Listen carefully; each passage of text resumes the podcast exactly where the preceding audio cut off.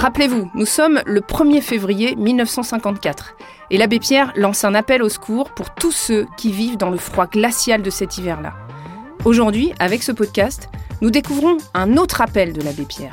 Et plus qu'un appel, un cri, une sainte colère, pour nous engager. Vraiment. Cette jeunesse que souvent les adultes jugent si sévèrement, cette jeunesse qui sans doute a bien des excentricités, cette jeunesse qui souvent est cynique, mais qui en réalité est par-dessus tout affamée de sincérité, de vrai. Ce n'est pas vrai que la jeunesse d'aujourd'hui refuse des sacrifices, de faire des choses dures, difficiles. Elle n'accepte pas simplement de les faire sans être certaine qu'elle n'est pas dupée.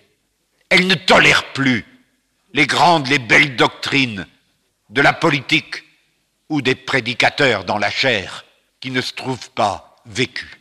Elle ne tolère plus que nous, les chrétiens, notre communauté de chrétiens, nous disions bienheureux les pauvres, et que nous acceptions de vivre comme des princes, de faire vivre les successeurs des apôtres martyrisés, les représentants du Christ, dans des palais comparables à ceux des rois.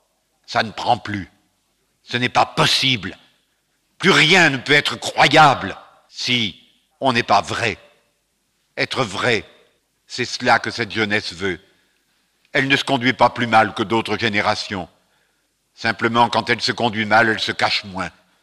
Mais cette même jeunesse, elle est merveilleusement capable de don de soi. Elle ne demande que ça. Les colères de l'abbé Pierre, un podcast réalisé en partenariat avec Emmaüs International.